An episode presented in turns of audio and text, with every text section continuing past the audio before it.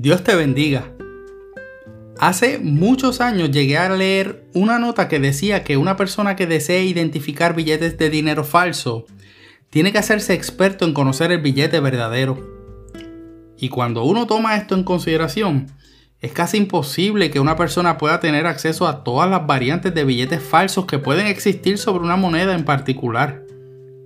Pero sí tiene el acceso al billete original y puede tomarse el tiempo de observar cada detalle, estudiar cada color, tocar la textura del billete original. De esta manera, podrá identificar el verdadero no importando cuántos falsos hayan. Nosotros nos enfrentamos ante la realidad de que existen falsas doctrinas del Evangelio, retos de incredulidad, pensamientos de que hay un solo Dios, pero todas las religiones nos llevan a Él, diferentes creencias de lo que es ser espiritual, pero no religioso. Entonces, para nosotros como cristianos, tiene que ser vital que el conocimiento de la verdad vaya más allá de lo que recibimos el domingo. Depender de eso nos expone a una teoría que tengo aquí. Más o menos una hora de recibir el sermón predicado versus 167 horas restantes de la semana en las que estamos entre durmiendo, trabajando o estudiando en la universidad o entretenidos. Definitivamente la balanza está muy inclinada a conformarnos con un conocimiento de la verdad muy superficial. Y te aclaro, no soy para nada experto, o tampoco tengo toda la revelación divina. A veces lo que se requiere es de un esfuerzo que nos lleva a romper nuestras rutinas y salir de nuestras comodidades para enfocarnos en leer la Biblia, empaparnos de la revelación que hay en ella y escuchar la voz del Señor en sus letras. A veces podemos decir, Dios no me habla, pero no abrimos el libro donde se puede conversar con Él. Según la enciclopedia de Biblia Internacional Estándar, esta nos muestra cómo la palabra verdad es usada para indicar diferentes significados en conexiones especiales como por ejemplo lealtad, definida en jueces capítulo 9 versículo 15, honestidad en Éxodo capítulo 18 verso 21, fidelidad en Deuteronomio 32 4, justicia en el libro de Romanos capítulo 2 versículo 2, verticalidad en el libro de Isaías capítulo 38, verso 3. Fe en Isaías también, 26, eh, versículo 2. Rectitud en el Salmo 85, 10. Realidad en Juan capítulo 17, verso 19. Y veracidad en Génesis 42, versículo 16.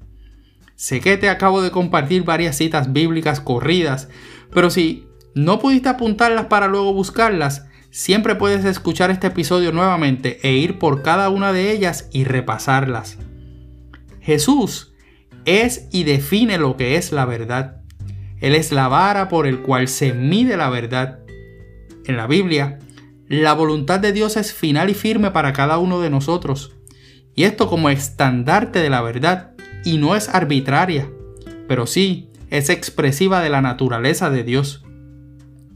La verdad que contiene, no podemos acomodarla a nuestra conveniencia o beneficio. Nosotros tenemos que permitir ser transformados por esa verdad. Y a través de la verdad, la voluntad de Dios entonces revela, persuade y alcanza el objetivo de nuestra completa existencia. Si nos fijamos, los cielos cuentan su gloria. Todo ha sido creado por medio de Él y para Él y Él es antes de todas las cosas y en Él todas las cosas permanecen. Si miras las aves que vuelan por el aire, ni siembran ni cosechan, ni guardan la cosecha en graneros. Sin embargo, nuestro Padre que está en los cielos nos da de comer, pues nosotros valemos más que las aves. Entonces, cuando nos preocupamos de cosas existenciales, por mucho que uno se preocupe, ¿Cómo puedes prolongar tu vida tan siquiera una hora? El Evangelio de Mateo en el capítulo 6, versículo 25 en adelante, nos pone en perspectiva esta gran verdad. Nos preocupamos por lo que hemos de comer, vestir y de querer vivir más tiempo. Y todas esas cosas son las que le preocupan a los paganos, que es la palabra que usa la versión Dios habla hoy de ese texto. Pero ¿cuánto tiempo nos estamos preocupando por las cosas del reino? ¿Tienes la misma preocupación por conocer la verdad a profundidad? Esta verdad es la que te va a ayudar a contrarrestar los argumentos mundanales del karma, los chakras y las energías. La verdad que te ayuda a estar en la paz que no es como el mundo la da. La verdad que te garantiza que ya no eres creación, sino ahora eres hijo de Dios por medio de la sangre de Cristo que nos reconcilia cada día. Y como hijos adoptivos, entonces tenemos que entrar en el proceso de creer en su verdad, proclamar su verdad vivir bajo esa verdad, tener esperanza en esa verdad y ser dirigidos por esa verdad. Y esa verdad es Cristo. La primera vez que la palabra verdad se usa en el Antiguo Testamento es en Génesis capítulo 24, versículo 27. Y es en ese relato que contiene la porción bíblica donde Abraham buscaba esposa para su hijo Isaac el hombre que había salido con la encomienda de encontrarla, bendijo a Jehová y reconoció que no fue apartado de su amo la misericordia y la verdad, y que fue guiado por Jehová en su encomienda.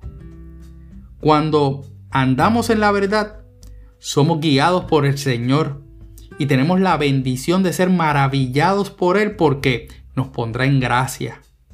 Aprendemos a confiar que su palabra es para más que nuestras cotidianas necesidades, sino que tendremos la revelación de sus planes y propósitos para que sean cumplidos en nuestra vida. Jesús nos guía hacia el monte santo, a las moradas del Padre. Así lo dice el Salmo 43 en el verso 3.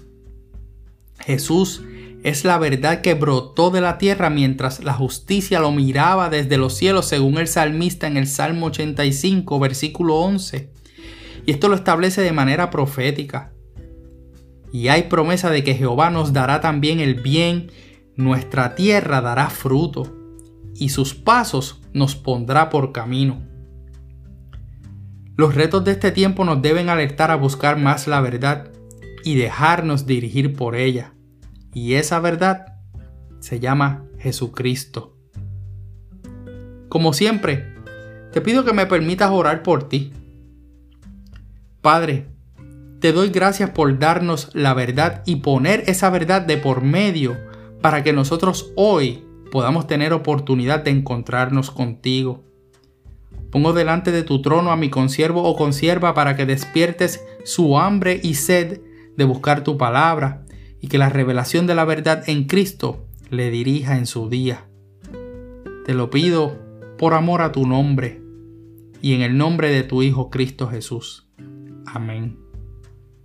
Te comparto que ahora Byte de Fe está disponible en Amazon Music, por lo que le puedes decir a Alexa que te recuerde todos los lunes este podcast. Recuerda suscribirte también en Apple Podcast y regalar 5 estrellas a este contenido. Tu valorización y reseña ayudan a difundir estas reflexiones en diferentes partes del mundo. También puedes seguir en Spotify y estamos en las redes sociales en Facebook e Instagram. Como siempre, soy tu hermano y amigo José Molina, y junto a mi hermosa esposa Sonia Riera, servimos al Señor como mujeres a nuestra amada congregación de la Iglesia AMEC, Casa de Alabanza, una iglesia de presencia, localizada en el pueblo de Canóbanas en Puerto Rico, y cuyo pastor rector es Misraim Esquilín. Deseamos que Dios te bendiga.